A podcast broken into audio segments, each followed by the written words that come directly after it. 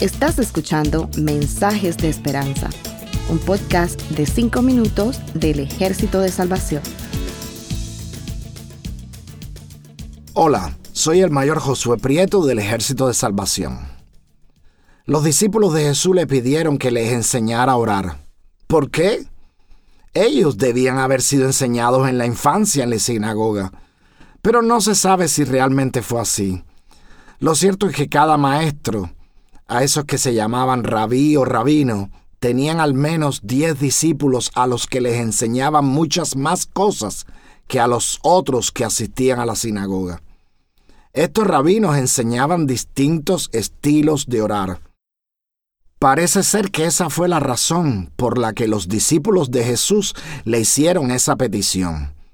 La oración modelo que Jesús usó está llena de enseñanza teológica y explicarla tomaría bastante tiempo. Sin embargo, tiene todos los elementos de adoración y petición que encontramos en la mayor parte de las oraciones bíblicas. Espero que ustedes recuerden muchas de estas oraciones. Por ejemplo, la de Ana, la madre de Samuel, o la de David cuando estaba arrepentido por el pecado cometido. Hay muchísimas otras oraciones en las escrituras que nos ayudan a entender cómo comunicarnos con el Señor. Pablo hace muy buenas recomendaciones. No hay duda que tuvo dos buenos maestros, Gamaliel que le enseñó la ley y Jesús que le enseñó la gracia. Pero hay una oración que me parece formidable. Fue mi hermano quien me llamó la atención a las peculiaridades de tal oración. Estoy hablando de la oración de Jonás cuando está dentro del gran pez. Esa oración aparece en el capítulo 2 del libro de Jonás. La oración es de agradecimiento por haber sido rescatado de una muerte segura es una oración maravillosa, llena de descripciones de las circunstancias por las que estaba pasando. El versículo 7 es un buen ejemplo del contenido de la oración. Dice, Cuando dentro de mí desfallecía mi alma, me acordé de ti, Señor, y mi oración llegó hasta ti, hasta tu santo templo. ¿Se dieron cuenta de que en la oración Jonás menciona una oración anterior, pero esa otra oración no aparece en el capítulo 1. ¿Por qué no aparece el texto de la oración de Jonás pidiéndole ayuda a Dios? Podríamos tratar de deducir las razones. A lo mejor usted tiene alguna buena respuesta.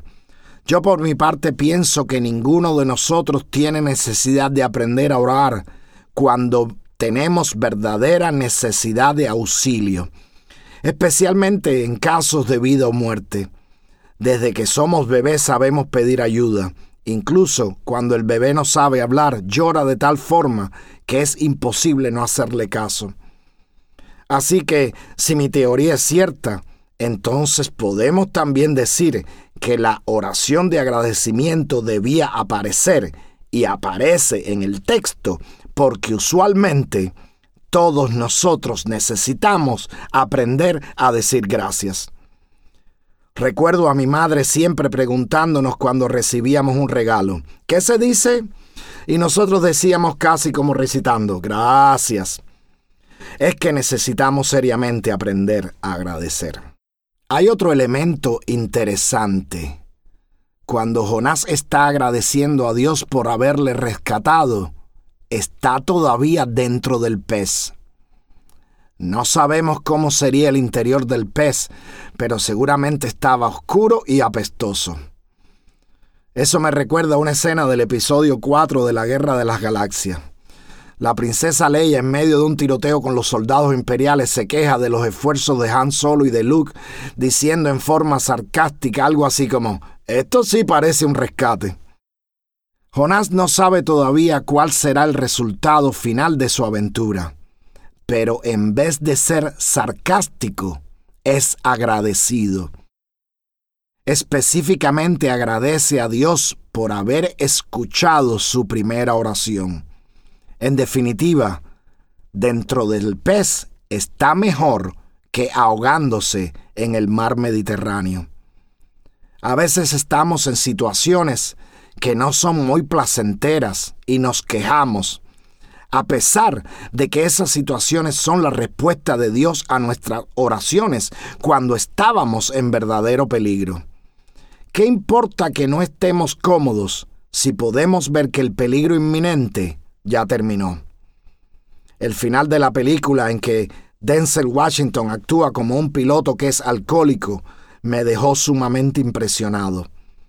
Él termina admitiendo que en la cárcel es más libre que antes de estar en ella. Siendo prisionero del alcohol, no iba a tener un buen resultado. Cuando estamos en situaciones peligrosas y oramos a Dios, debemos confiar que el pez fue preparado por Dios. Y cuando digo pez me refiero a cualquier cosa que el pez represente en nuestras vidas. Así lo explica el último versículo del capítulo primero del libro de Jonás. Pero el Señor tenía preparado un gran pez. Ojalá sepamos ver lo que el Señor ha preparado para sacarnos del peligro y le agradezcamos por eso. Que el Señor les bendiga. Gracias por escucharnos. Para conocer más sobre nuestros programas, por favor visita salvationarmysoundcast.org. Dios te bendiga.